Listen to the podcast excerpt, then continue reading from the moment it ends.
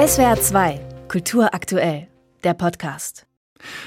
Sie in SWR 2 am Dienstagmorgen, 15. August. Heute vor genau 100 Jahren, am 15. August 1923, eröffnete in Weimar die Bauhaus-Ausstellung. Es war die erste öffentliche Präsentation von Arbeiten des staatlichen Bauhauses, einer Kunstschule, die ein paar Jahre davor gegründet worden war. Heute gilt das Bauhaus als eine einzigartige Bildungseinrichtung, die Kunst und Technik, Kunst und Handwerk zusammendachte und dadurch zu einer der einflussreichsten Institutionen wurde im Bereich Architektur, Kunst und Design. Damals in den Bauhaus-Anfangsjahren, da gab es viel Kritik und die erste Bauhaus-Ausstellung sollte dieser Kritik etwas dagegen setzen, zeigen, was die Einrichtung leisten konnte, was dort gearbeitet oder erarbeitet wurde in unterschiedlichsten Bereichen. Es gab Architektur zu bestaunen, im Musterhaus am Horn. Es gab aber auch Bühnenschauspiele zu bestaunen, Möbel, Kunstpostkarten aus der eigenen Druckerei, Gemälde oder Plastiken aus der Holz- und Steinbildhauerei. Über das Bauhaus und diese Ausstellung spreche ich mit Professor Thilo Schwer. Er ist der Vorsitzende der Gesellschaft für Designgeschichte und leitet auch das Institut für Kunst- und Designwissenschaft an der Hochschule für Bildende Kunst in Essen. Herr Schwer, wie wichtig oder wie einflussreich war diese Ausstellung? Welche Rolle hat sie gespielt in der Bauhausgeschichte?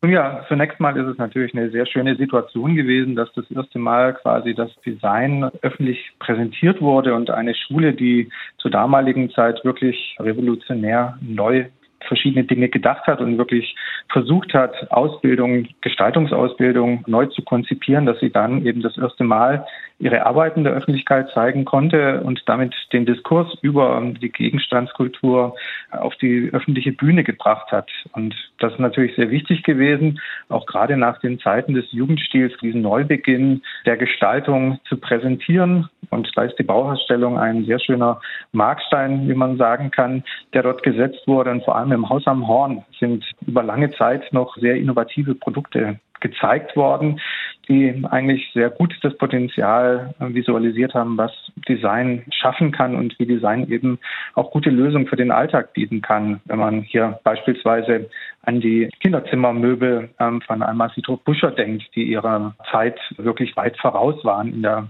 Funktionalität, aber auch in der Materialausbildung, wie sie dort waren. Mhm.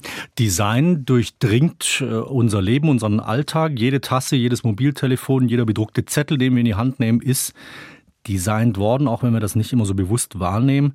Aber diese Allgegenwärtigkeit des Designs, ist die mit dem Bauhaus sozusagen entstanden, weil der Fokus eben plötzlich auch auf Gebrauchsgegenstände fiel? Die Gebrauchsgegenstände sind jetzt gar nicht so sehr das, wofür das Bauhaus steht. Es ist natürlich als Marke sehr präsent und für viele Menschen eben ja mit den äh, Primärfarben, den Dreieck, dem Kreis und dem Quadrat so ein Symbol für das Design.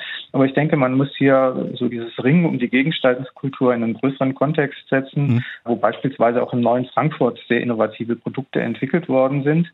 Im Bauhaus sind es tatsächlich diese ikonischen Produkte, die zunächst mal sehr stark in der Wahrnehmung sind. Also wenn man an die Freischwinger, an die Stahlrohrmöbel denkt, an die Leuchte von Karl Jakob Jucker und Wilhelm Wagenfeld, die viele kennen, oder auch die Bauhaustapeten.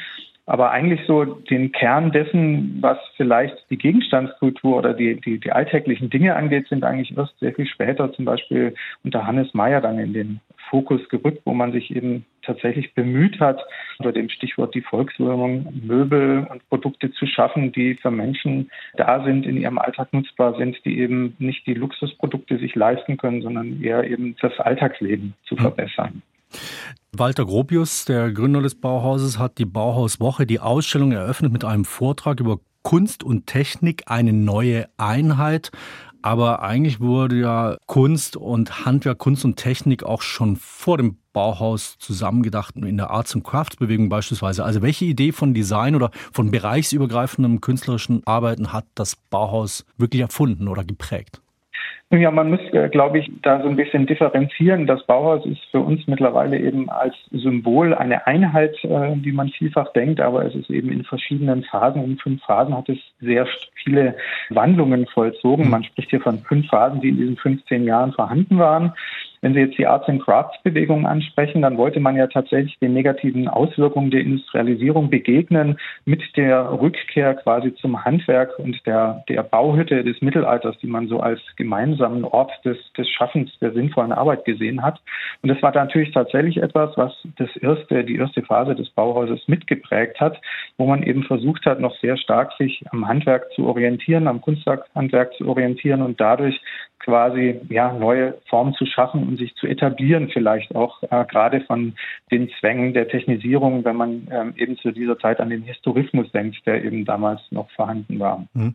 Das in der Phase dann mit der Ausstellung ist eben mit Kunst und Technik eine neue Einheit. Dann auf einmal der Fokus vom Handwerk eben tatsächlich auf Technologien, ähm, auf, auf neue Fertigungsmöglichkeiten und neue Materialien gelegt worden. Schauen wir uns noch einen anderen Punkt an. Sie unterrichten auch Designgeschichte, Designtheorie in Essen. Äh, wie sehr war das Bauhaus prägend, nicht nur in Stilfragen, sondern auch in pädagogischen Fragen? Also wie hat das Bauhaus das Unterrichten von Kunst, von Handwerk und Design geprägt? Ich denke, da ist natürlich der, der Vorkost, der zunächst mal von Johannes Itten konzipiert worden ist, ein sehr wichtiges Element, wo man eben versucht hat, zunächst mal Studierende von ihrem Vorwissen, von all dem bekannten Wissen so ein bisschen zu emanzipieren, sodass sie eben die Dinge neu entdecken konnten und neu sehen konnten. Und ich selbst habe tatsächlich in Basel eine vergleichbare Ausbildung gehabt, wo man eben in so einer Art Vorkurs zunächst mal versucht hat, eben so eine gestalterische Basis für alle Studierenden zu schaffen und auf der anderen Seite eben eben den Blick, des Gelernte, was man vielleicht auch aus dem Schulunterricht hatte, eben zu überwinden und so eine neue Offenheit zu bringen. Und ich denke, das ist etwas sehr Zentrales, diese Sensibilität, die Gestalterinnen und Gestalter eben benötigen, um tatsächlich neue Aspekte, neue Fragestellungen oder auch neue gesellschaftliche Themen wahrnehmen zu können, dass sie eben hier versuchen, nicht das Vorhandene immer wieder zu wiederholen, immer wieder neu zu interpretieren, sondern Dinge tatsächlich zu hinterfragen und neu zu denken. Also dieser Gedanke der Erstmaligkeit äh, statt der Orientierung am Traditionellen ist, denke ich, so etwas, was da am Bauhaus sehr zentral war, wo man eben immer wieder versucht hat, etwas Neues zu finden und auch die zeichenhafte Umsetzung neuer technischer Möglichkeiten, wenn man hier beispielsweise an die Gusskeramik denkt, wenn man beispielsweise an die Stahlraummöbel denkt und vieles mehr, sind sicher zentrale Elemente, die auch heute noch da sind, dass man eben versucht, tatsächlich neue technische Möglichkeiten in eine neue Zeichenhaftigkeit mit zu überführen. Auf der anderen Seite muss man natürlich sagen, dass eben auch Aspekte der späteren Hochschulen wie der HSG Ulm mhm. sehr stark in die Ausbildung mit eingegangen sind, wie wir sie heute sehen. Wenn das Stichwort Bauhaus fällt, da hat äh, jeder schnell Bilder im Kopf, Schnörkellosigkeit, äh, Schlichtheit, klare geometrische Formen. Wie stilbildend war das Bauhaus oder wie würden Sie die historische Leistung des Bauhauses zusammenfassen? Wie hat diese Schule diese Art, Kunst und Handwerk und Technik zusammenzudenken uns geprägt? Das Besondere an der Schule war tatsächlich erstmal, wenn man von der Gründung ausgeht, dass das Bauhaus offen war für alle, dass es eben die Möglichkeit gab, dass dort eben auch Frauen ein Studium oder eine Berufsausbildung machen konnten und dass das Bauhaus immer international ausgerichtet war. Also der Gedanke, Gestaltung nicht in etwas nur Regionalen zu sehen, sondern in einen großen Kontext zu sehen, das ist, denke ich, so das Zentrale, für was das Bauhaus inhaltlich steht. Sicher haben wir diese geometrischen Formen, diese Grundformen äh, vielfach im Blick, wenn wir an Bauhausprodukte denken. Aber man hat hier eben auch sehr früh versucht, ähm, soziologische Aspekte mit in Gestaltung zu integrieren. Auch ökologische Aspekte wurden am Bauhaus schon reflektiert. Und das sind sicher die innovativen Aspekte, die weniger plakativ sind wie die ikonischen Produkte, die natürlich für diese Schule stehen, wo aber eben inhaltlich noch sehr viel weitere Punkte eben auch unter Hannes Meyer vor allem bearbeitet wurden. Professor Thilo Schwer von der HBK Essen, Vorsitzender der Gesellschaft für Designgeschichte. In SWR 2 am Morgen haben wir gesprochen über den Einfluss und das Erbe des Bauhauses, die berühmte Kunstschule in Weimar. Heute, vor 100 Jahren, am 15. August 1923, begann in Weimar die erste große Ausstellung, auf der das Bauhaus sich präsentiert hat. Schwer, danke Ihnen sehr. SWR 2 Kultur aktuell. Überall, wo es Podcasts gibt.